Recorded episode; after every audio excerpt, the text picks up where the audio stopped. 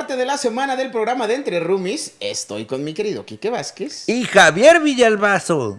Javier Villalbazo. Y Quique Vázquez. ¿Viste cómo se me fue el pedo por un microsegundo? Sí. Yo lo sentí un poco más largo que un microsegundo. ah, ¿no fue un microsegundo? Yo le diría Malditas segundo nomás. Oye, ¿cómo estás, chiquitín? Muy bien, muy contento. Ya es jueves. Eh, ya, ya jueves. Qué rápido se fue la semana, No oye. mames, está yendo el tiempo cabrón. Y, ¿eh? y, eh, y me quedé muy pensativo por el capítulo anterior. Estuvo muy bueno. Ay, qué fuerte, güey. Espero que alguien que esté por ahí afuera y no sepa eh, cómo lidiar con alguna situación de duelo por la que esté pasando, encuentre este capítulo y le pueda ser de utilidad. Y si no, bueno, el intento se hizo, ¿eh? Tampoco vamos a estar Sí, ahí pues sí. vida. No, es cierto, amigos, los queremos mucho. Oye, ¿qué, qué dónde nos pueden encontrar? Nos pueden encontrar eh, aquí en YouTube. Suscríbanse, denle click en la campanita para que eh, les recuerde cuando salen los videos. Eh, aquí nos ayudan mucho con sus comentarios, compartiendo el video, dándole like. Porque así el algoritmo de YouTube dice, esta gente es gente interesante, entonces es más probable que ande rotando nuestro video. Sí. También nos pueden encontrar en el grupo de Facebook Hijo de, Entre Roomies Podcast. Ahí es donde estamos al pendiente de ustedes, viendo los memes, los videos. Ahí pueden poner también su hashtag Roomie de la semana para que puedan formar parte de el muro, el muro de eh, el Roomie de la semana, eh, contándonos su historia de por qué deberían ustedes formar parte de el roomie de la semana, Del por qué cuadro deberían de estar en el cuadro de honor de los roomies. Entonces, estén ahí al pendientes de Entre Roomies Podcast y en donde nos Pero hay más escuchar. opciones para encontrarnos, Kike Vázquez. claro que sí, me pueden seguir en mis redes sociales. Como arroba Kike bien parado. Pueden seguir a nuestro productor. ¡Saludos, productor! Saludos a todos los roomies. Eso. Al productor lo pueden encontrar en Frodo Naranja. Arroba Y a, y a mi Javi Villalbazo lo pueden encontrar como arroba Javi Villalbazo en Instagram. Ay, pero arroba- creo que hay más formas para encontrarnos, Kike Vázquez. Sí, cuéntanos, Javi. Este segmento se llamó No quiero decir las plataformas de audio porque no me las sé completas. Pero en realidad estamos en todas las plataformas de audio en donde ustedes pueden consultar podcast, eh, Google Podcast, Apple Podcast, Spotify y Anchor. Anchor. Que nos lleva a muchas otras plataformas de las cuales no me las he aprendido muchas. Ya tenemos varios meses aquí con ustedes y yo no sigo sin hacer mi tarea. Pero pues es que así somos de necios a veces. No, y, y además hay que, hay que reconocer que eh, donde más nos ayuda su interacción y en donde más nos, eh, nos ponemos en contacto con ustedes, donde hay más interacción con ustedes Es en. YouTube, es en Facebook y es en las redes sociales de Instagram, Twitter, eh, las páginas de Facebook. Entonces, ahí, ahí andamos haciendo de repente lives, eh, Sí. cotorreando. que de hecho pues, eh, les podemos adelantar, ah, no, ya no les podemos adelantar nada. ya nos adelante. Pero ya no es adelanto. Pero les podemos Pero agradecer. les por podemos haber agradecer eso, bien, Ah, muchas bien, gracias. por ejemplo, por ejemplo, gracias a todos los roomies del grupo de Facebook de Entre Roomies Podcast que estuvieron ayer, el miércoles, cuando platicamos sobre la película Flawless, que es una película que nos habías contado, que habías visto. Eh, estuvieron en el live donde comentamos la película. Y Lloraste mucho, güey. Lloraste muy cabrón, güey. No, pero Por fue, cierto- solo, fue por solo cierto- después de que te rapaste de la emoción. No, no me rapé, fue un filtro de Instagram. Ah, ok. Este, por cierto, Ay, ¿cómo- se veía muy real, ¿eh? Sí, ya sé. ¿Cuál, cuál, cuál es, cuál es la receta de esas milanesas tan deliciosas que comimos el miércoles pasado? Mira, se las vamos a compartir a los roomies el mismo día que publiques esa investigación que les prometiste sobre comportamiento humano. Ah, sí, tienes razón. Sí, Claro, claro. Lo, lo haremos. tenemos que sí. cumplir todo lo, lo que prometimos en ese live. En ese live. ¿Te acuerdas? Sí, claro, claro que me acuerdo. Como, cuando te fresco. pusiste a hablar de los supositos. No, no es cierto, ya. Es que ya estábamos muy Ya tomados. está- no, estábamos muy inspirados por la película, además. Sí, sí, sí. No, ya en serio, amigos, este, muchas gracias de verdad por seguir aquí. Eh, vamos a darle continuidad al tema del lunes, que era los duelos, y nos quedamos en que nos ibas a contar uno de tus duelos. Sí, una de las pérdidas más grandes que tuve. ah, He tenido varias pérdidas que yo consideraría significativas. Primero, mi abuela. Eh, mi abuela materna eh, falleció hace ya siete años, pero su ausencia se siente. Sí. Eh, porque era una persona que de solo verla te, te hacía sentir mejor. O sea, mi, mi abuelita tenía ese superpoder, de que cuando tú ibas y platicabas con ella te hacía sentir mejor. Y mi abuela falleció en circunstancias un poco raras, dudosas, porque falleció en, eh, en esta, no sé si fue pandemia o epidemia o endemia de la influenza. O dragademia, decía. O dragademia, o isquemia, o alcoholemia, no sé cómo. Uf. Pero fue en esta época de la influenza H1N1.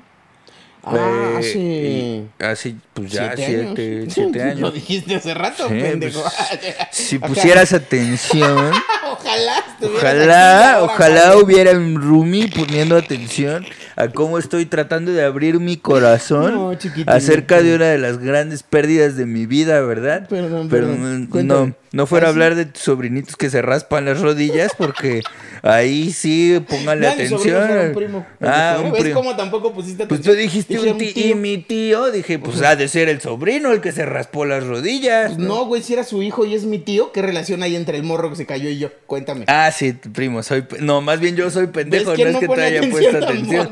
Sí, no, no, no, no es que no te pusiera atención, es que yo soy pendejo. Sí, lo se, tuyo no es se me olvidó, se me olvidó el parentesco, sí. Ok, no, Pero la- también la- es que ya pasaron varios días. Sí, güey, o no, sea, pues ya son tres días, lunes, no mames. También, también tú. Y después de cómo nos pusimos el, el live pasado, güey, también me esperas que yo tenga un rendimiento al 100. No, perdóname, güey, te No, estoy exigiendo también te estás pasando de lanza. Ya, pero el punto güey. es que mi abuela eh, como que falleció en circunstancias bien extrañas porque eh, nunca supimos bien qué fue lo que le pasó.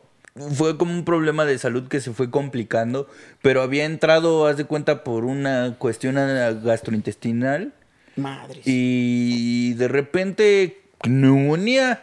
Y es como, pues, ¿cómo neumonía si la metimos en el hospital por cosas gastrointestinales? Sí, no, no, no se manchen. pasen de lanza. Entonces, la, la cuestión es que ella se empezó a poner muy mal.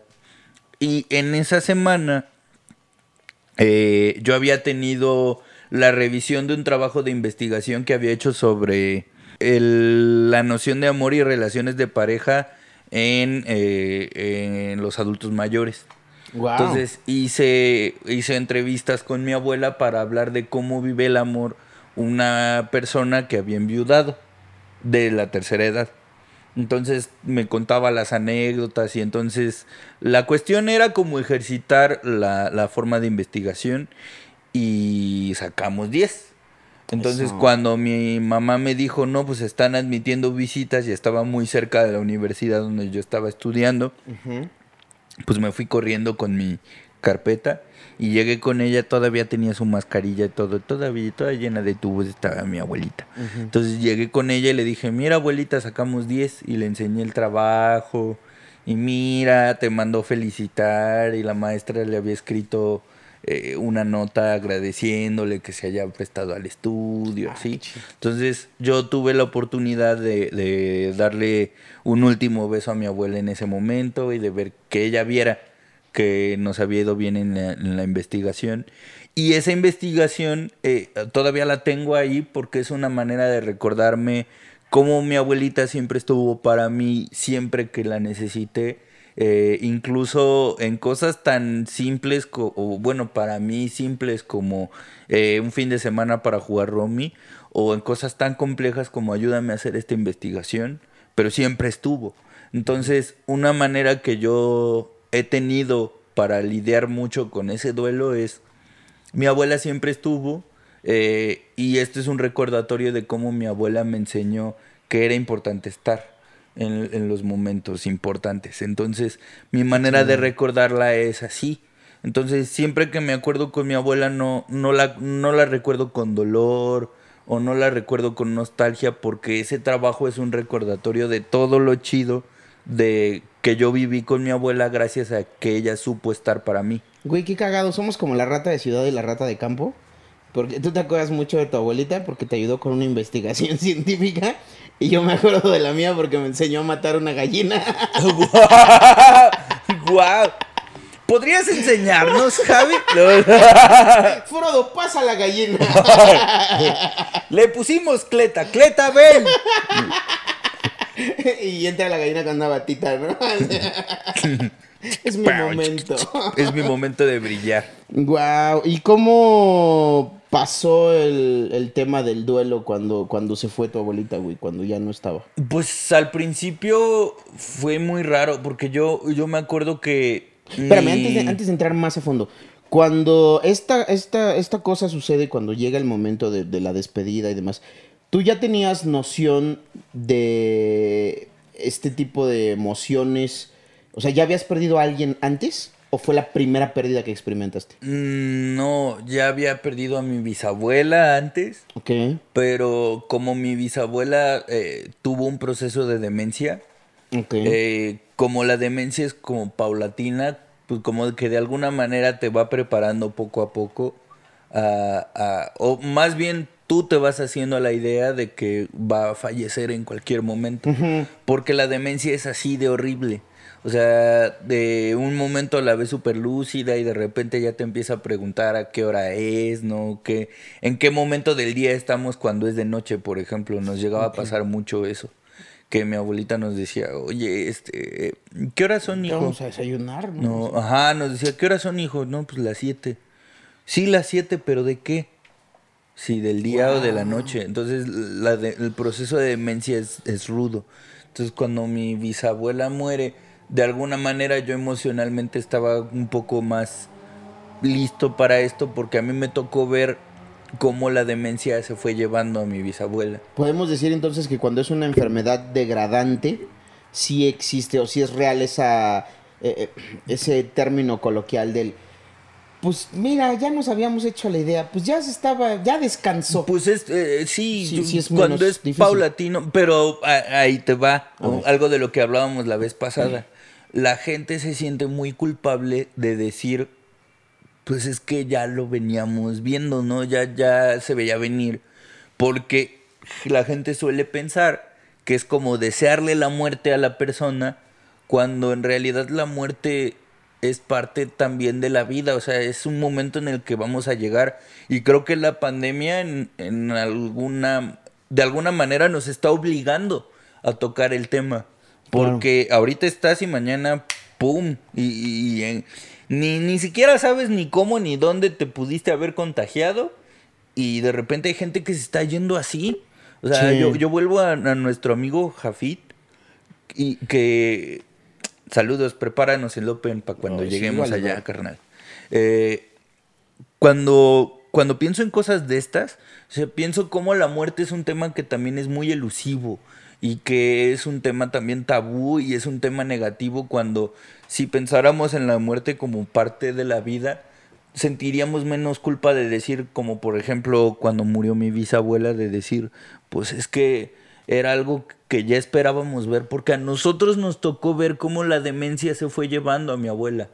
Y ya no es calidad de vida, ¿no? Entonces ya dices, Exactamente, "Ay, ya es como, mejor que descanse". "Ay, este, pues es que mi abuela está sufriendo, eh, porque nosotros la veíamos de, hola abuelita, ¿cómo estás? Y veías tu cara de angustia de no saber quién eras. ¿Quién chingados O sea, de esta persona vino aquí y me está saludando muy amablemente y no sé quién chingados es.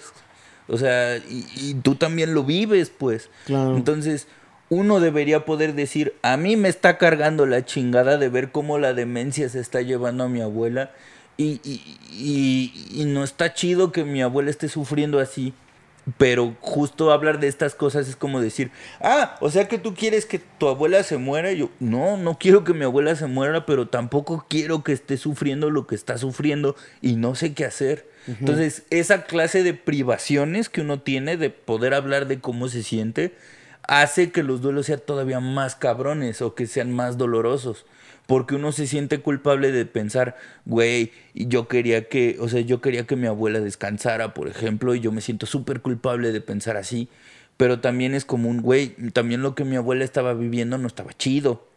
Entonces, ve cómo el no hablar de lo que vamos viviendo impide que, que nosotros este, tengamos formas más nuestras de vivir un duelo.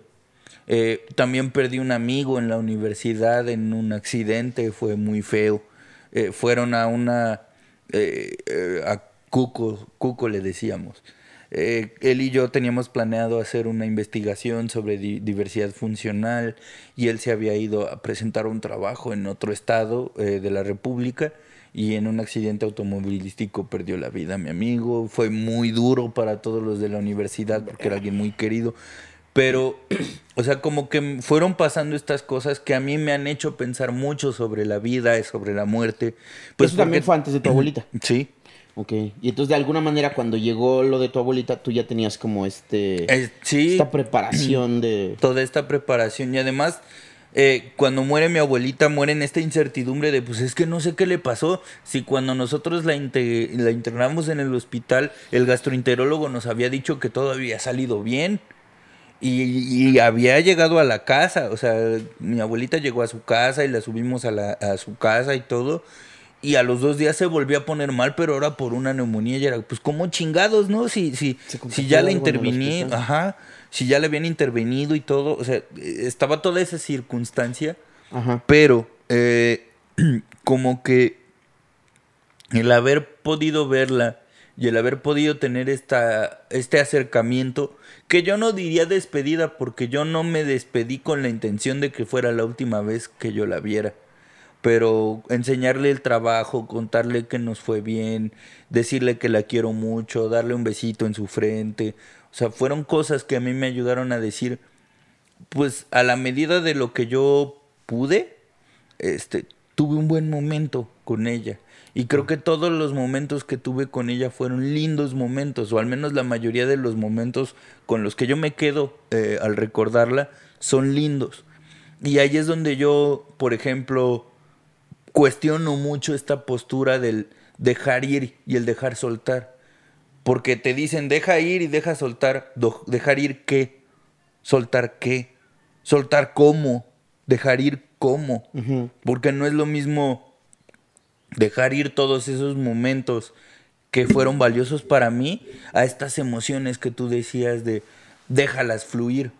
Que eso no es dejar ir, porque tú no puedes soltar tus emociones, las vas a sentir toda tu perra vida. Mejor aprende a manejarlas. Entonces yo me acuerdo cuando mi abuela murió, eh, todos estábamos como en nuestro proceso, todos estábamos viviéndolo de una manera muy particular. Yo me acuerdo que mi mamá sorprendentemente estaba bastante tranquila, bastante apacible.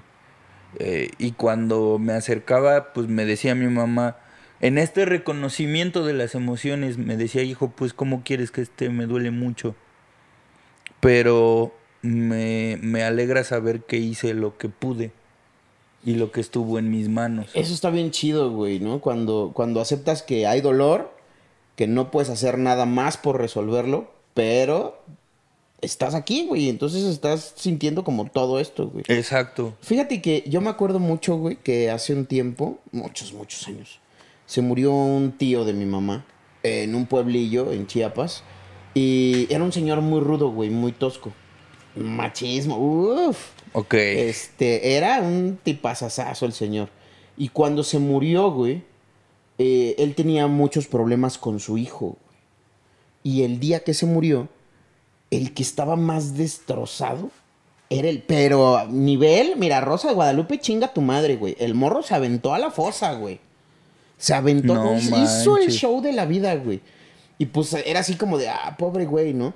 Pero ya en algún momento, conforme fui, fui, fui creciendo y, y- y entendiendo un poco más sobre este tipo de reacciones, yo decía, güey, en realidad creo que era una manera de manifestar que todo el tiempo que estuvieron, que tuvieron una relación cercana, se llevaron mal, güey.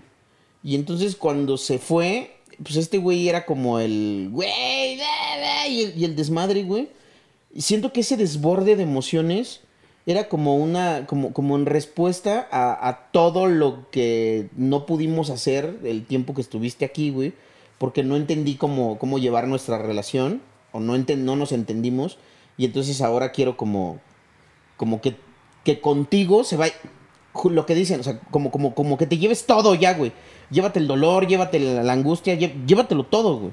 Y entonces sentí como que este güey estaba haciendo eso, como para cerrar ya con, con todo lo que había sido toda su, pues, su vida con su papá, güey. ¿Alguna vez te ha tocado ver una escena así de que dices, ay, no mames, qué cabrón? Ay, no. Afortunadamente no. Ok. Pero no porque no las vea. sin- o sea, no porque yo no dude que haya gente que se haya sentido así. Es porque mi manera de llevar los duelos es muy diferente. O sea, yo, por ejemplo, convivo un poco con, con el cuerpo y después me voy. Me voy a mi espacio. Eh, con decirte que cuando murió Sonó bien feo eso, de convivo un poco con el cuerpo. No, pues es que estoy ahí tan fría. Tan bella como fría. Dios santo. No, güey, no mames.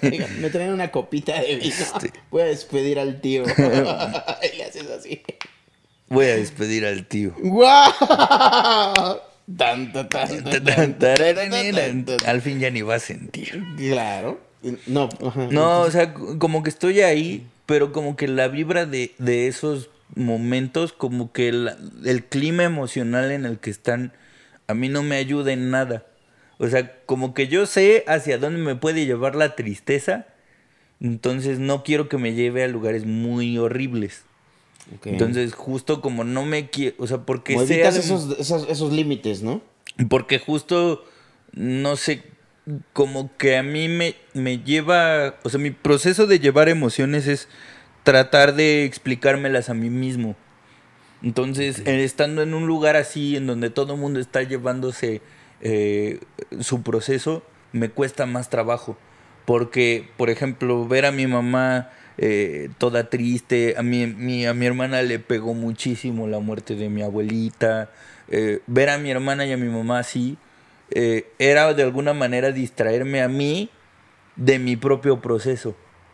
Entonces yo lo que quería era tener un momento para mí y de tratar de explicarme o de hacerme un entendido de lo que iba a pasar conmigo. Entonces me fui un momento, eh, estaba con mi pareja en ese entonces y me acuerdo que me salí y estaban, estaban mis mejores amigos, saludos a, a Isra, a Pedro, a, a todos mis amigos de la prepa y me senté porque ellos no la conocieron tanto. Entonces, como ellos no la conocieron, eh, fue como, un, como más siéntate, te voy a contar quién era mi abuela. Y te voy a contar por qué estoy triste. Entonces le conté a todos mis amigos todas las anécdotas que yo viví con mi abuela. Llegó un punto en que todos estábamos cagados de la risa. Porque yo le contaba todas las historias de lo que me pasaba. O, o, por ejemplo, les contaba que mi, mi abuelita no le gustaba ir al gastroenterólogo porque siempre le iban a regañar.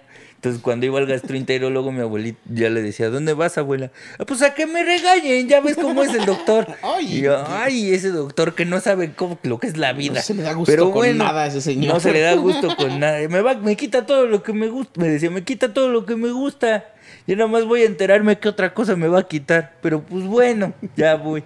Entonces les contaba eso. Entonces mis amigos estaban muertos de la risa de cómo mi abuelita parecía niño chiquito. De ya voy a que me regañe. y ya llegaba a la casa. Entonces le contaba que, que pues mi mamá le hacía de comer, así lo que tenía que comer. Y decía, pues bueno, yo le hago de comer bien sano, su caldito de, de verduras, de pollo, todo lo que tiene que comer. ¿Por qué sigue engordando?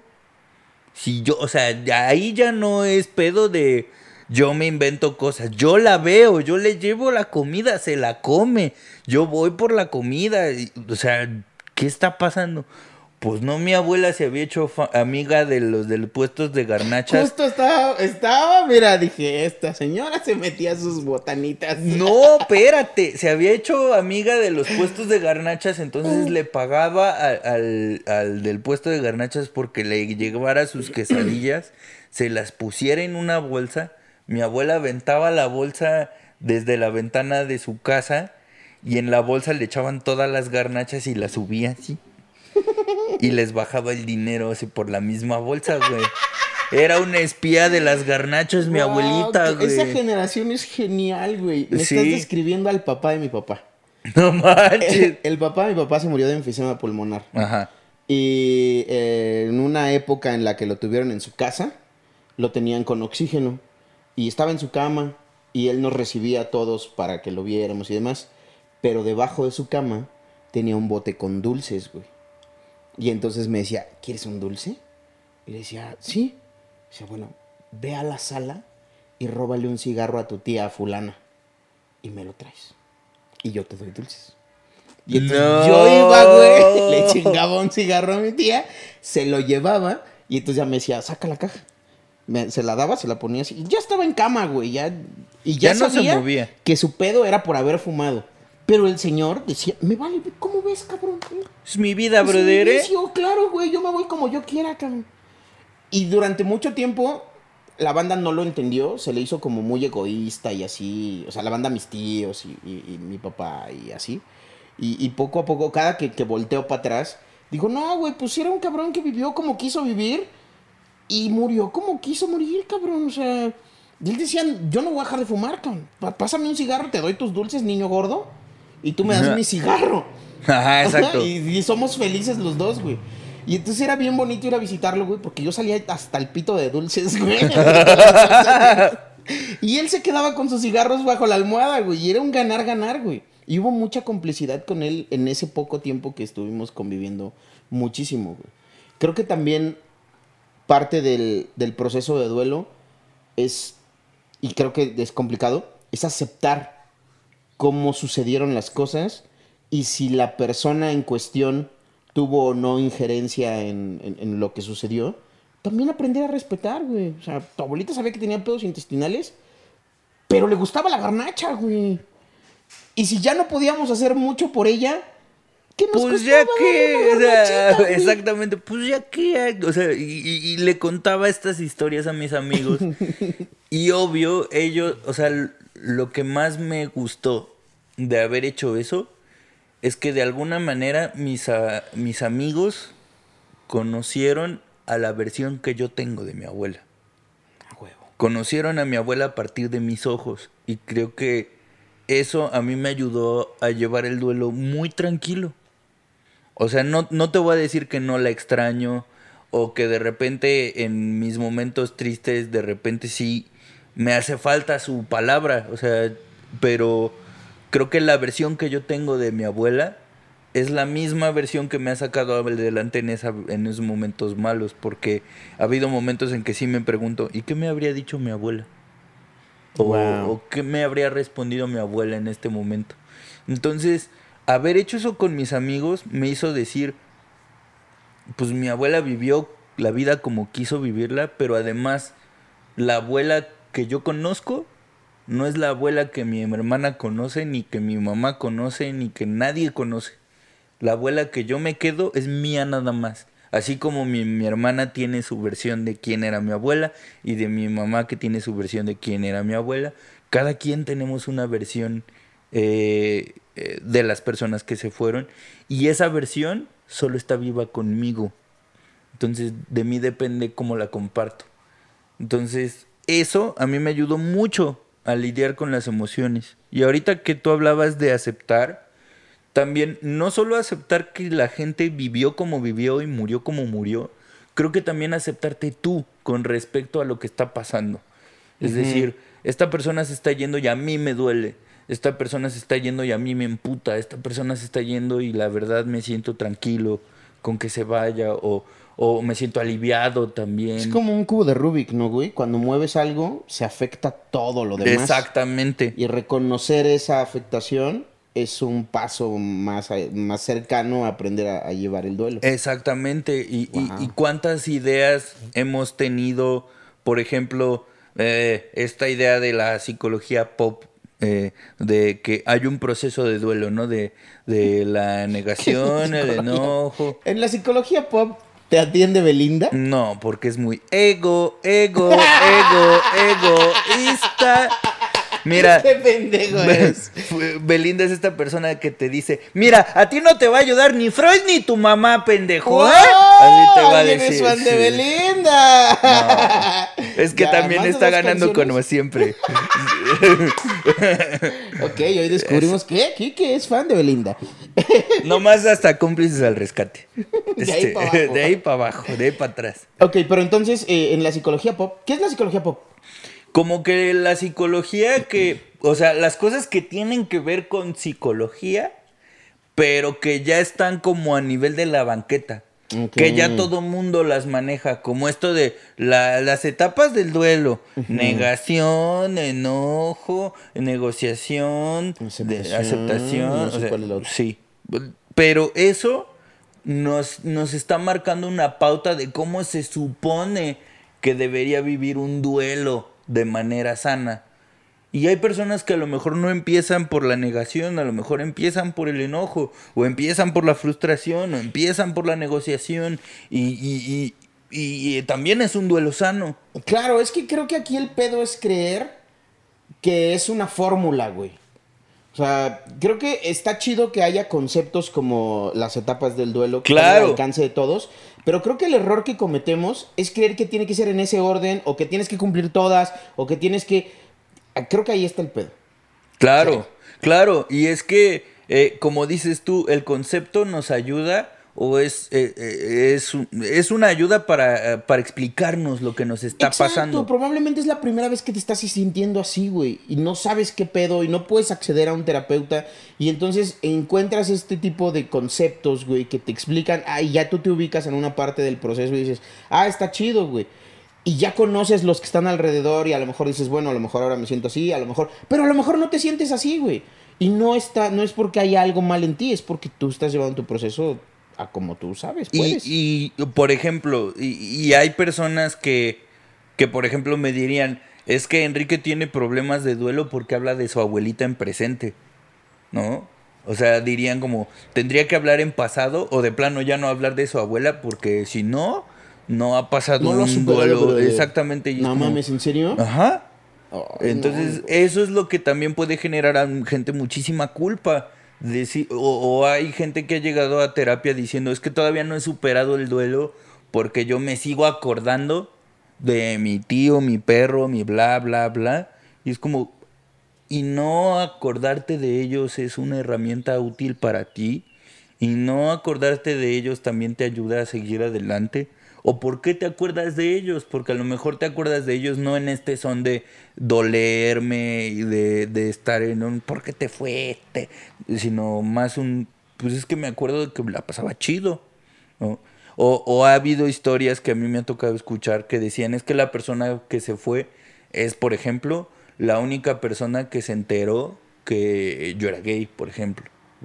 Entonces, cuando él se muere, se muere la única persona con la que tenía la confianza suficiente de poder hablar de estas cosas, ¿no? Y, y, no decirlo es negar que esta persona forme parte de tu historia, por ejemplo. Es que eso se me hace una gran pendejada, güey. Pero yo creo que eso lo vamos a dejar para un siguiente capítulo, porque este tema va a dar para muchas otras cosas.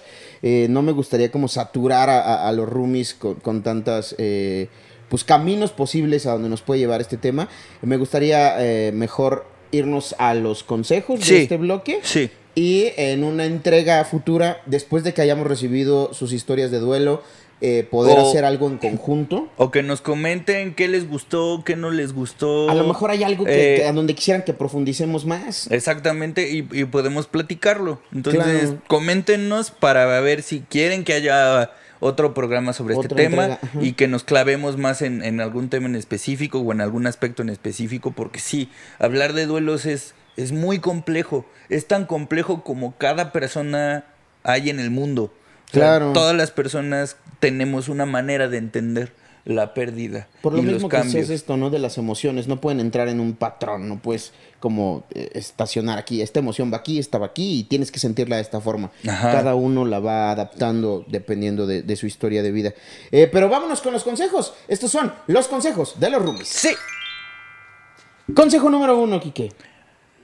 Habla de lo que estás sintiendo.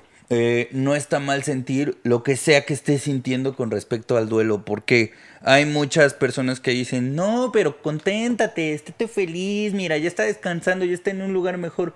Güey, permíteme estar triste, güey, perdí a alguien importante. No, permíteme estar enojado, permíteme sentir como sea que me esté sintiendo. Ok, ese es el consejo número uno. Es muy importante, muchachos, no se, no se anulen por darle gusto a, nadie más. Eh, el consejo número dos, creo que en, en mi caso muy particular, a mí lo que me ha servido mucho en, en la cuestión de los duelos es darme un, un momentito como para eso que dicen los pachamamers de soltar.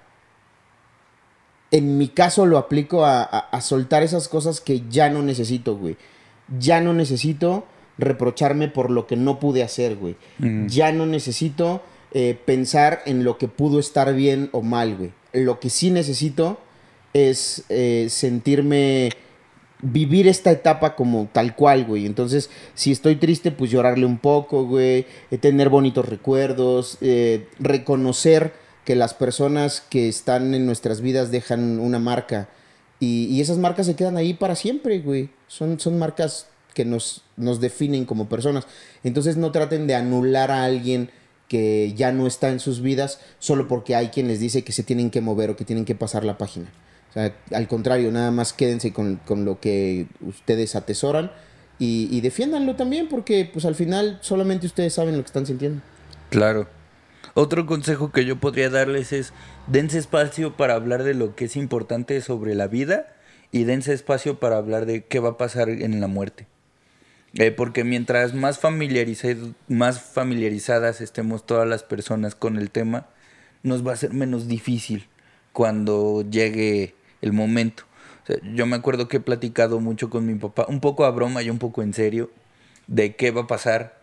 Entonces yo ya tengo muy claro, porque mi papá ya me dijo, en broma o en serio, lo que quiere que suceda. Eso es bien importante. Entonces el tema ya es hasta de juego para nosotros. Claro. Y es como, ¿cómo va? ¿Sigue, sigue, lo dicho o ya hay actualización en el...? Porque él ya armó un cronograma según él. Así, ya está la bitácora hecha, ya tiene el programa armado así, de a esta hora va a llegar los mariachis, y a esta hora va a llegar quién tal, y tú vas a ser la Guau. cara. Él ya armó todo el pedo, entonces ya está de broma le decimos, ¿sigue igual el programa o hay modificaciones en el programa? No, pero justo hablar de la vida y justo hablar de la muerte eh, nos ayuda a todos a, a- a sentirlo como algo parte de la vida. Y, y a- ayer hablábamos con Chris de esto. eh, creo que es importante que también en el entorno en el que viven, si ustedes viven con más banda, creo que es importante que hablen de estas situaciones. Porque, por ejemplo, en nuestro caso, eh, Frodo y yo somos foráneos. Ajá. y nuestras familias no están aquí. Entonces creo que es importante que ustedes, que son quienes viven con nosotros todos los días, sepan a quién tenemos que hablarle, cómo tenemos que, o sea, qué es lo que nosotros queremos para cuando llegue ese momento. Y de alguna manera estar preparados, güey, porque pues siempre te agarran con los calzones en el piso, pero ¿por qué no hablamos de la situación? Eh, güey? exactamente. Entonces, hablarlo o, o- o a lo mejor si no, o sea, porque hay personas que a lo mejor no les gusta hablar del tema tan así, tan directamente, pero pues pensándolo por nuestra propia seguridad. Claro, así de, güey, si llegara a pasar, así de, mira, estaría chido o podrías hacer esto y esto, güey. O sea, tampoco haces un cronograma como tu papá, ¿verdad? Pero Sí. si puedes o tienes esa soltura, pues también está chido, güey. Pero si no, pues basta con, oye, mira, este es un número de emergencia y ellos ya saben qué hacer. O eh, avienta la papa caliente para allá y mira, ya con eso me ayudas un chingo. ¿no? Claro, claro. Pero siempre hablar, hablar del tema es importante. ¿Algo más que quieras agregar, Kikirin? Pues nada más que eh, eh, algo que me gustó de la película de Coco, que, que es una gran enseñanza, que es, y lo decía el cancerbero también, no se muere el que se va, se muere el que se olvida. Sí. Entonces, eh, mantener vivas esas personas que formaron parte de nuestra vida en nuestros actos y en nuestras pequeñas cosas eh, que hacemos diariamente o en los proyectos que tenemos en la cabeza, es también una manera de honrar lo que vivimos con ellos, lo que vivimos con ellas, lo que aprendimos gracias a todas estas personas. Y es una manera de reconocer eh, que, que fueron importantes, que existieron y, y que pueden formar incluso parte de este equipo de, de personas que te pueden sacar adelante en tus momentos difíciles. Entonces, Claro.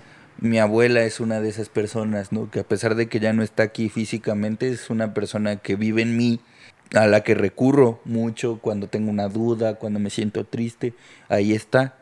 Eh, es por eso que a mí personalmente me gustaría dedicar mucho este, este, este capítulo a, a mi abuelita, eh, a Katia Vega, que es, eh, fue una amiga muy querida y muy cercana para mí y que la tengo muy presente en mis pasos eh, a Isaac, que es un niño con el que yo tuve la oportunidad de convivir cuando estaba haciendo mi servicio social y que gracias a él sigo siendo activista, y a Jafit, eh, porque era una persona llena de alegría y que siempre me recordó lo chido que es estar en donde te gusta estar. Hacerlo por amor.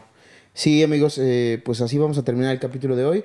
Está dedicado a todas las personas que se han ido eh, de una manera presencial, pero se quedaron con nosotros de una manera espiritual y aportaron mucho a nuestras vidas. Y justo por eso me puse hoy mi, mi sudadera de Buzz Lightyear, porque a todas esas personas que, que nos dejaron algo, nos las toparemos en el infinito o más allá. Ya saben, muchachos, eh, si sienten que no tienen un lugar, pásenle, esta es su casa. Aquí cabemos todos. Nos vemos la próxima semana. Besos hasta allá.